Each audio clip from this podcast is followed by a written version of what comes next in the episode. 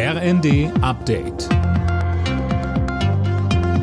Stündlich neu. Auf den Punkt informiert. Ich bin Dirk Justes. Guten Tag. Die NATO-Verteidigungsminister beraten heute über weitere Hilfe für die Ukraine. Neben der Frage nach der Lieferung von Kampfjets soll es auch um Munitionsnachschub gehen. Vor dem Treffen erklärte Verteidigungsminister Pistorius, dass auch in Deutschland wieder mehr Munition hergestellt werden soll.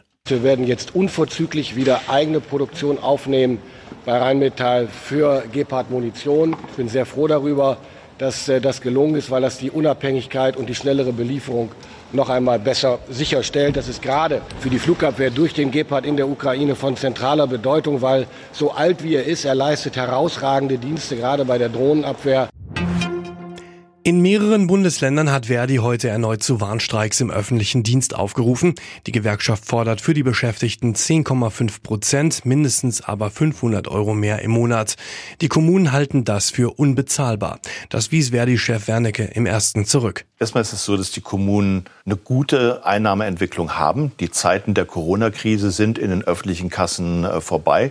Und natürlich werden immer irgendwelche notleidenden einzelnen Kommunen jetzt ins Fenster gestellt. Aber die Strukturkrise einzelner Kommunen ist durch Tarifpolitik nicht zu lösen, sondern da brauchen es einen besseren Finanzausgleich innerhalb der kommunalen Familie.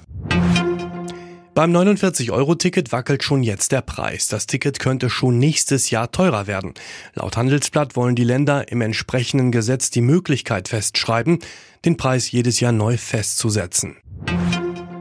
Ford streicht 3800 Stellen in Europa, davon 2300 in Deutschland. Das hat der Konzern auf Betriebsversammlungen erklärt. Hintergrund ist der erneute Umbau des Konzerns. Zukünftige Modelle sollen nur noch in den USA entwickelt werden. Der FC Bayern München startet am Abend in die KO-Runde der Fußball Champions League. Der deutsche Rekordmeister ist zum Achtelfinal-Hinspiel bei Paris Saint-Germain zu Gast. Anpfiff ist um 21 Uhr. Alle Nachrichten auf rnd.de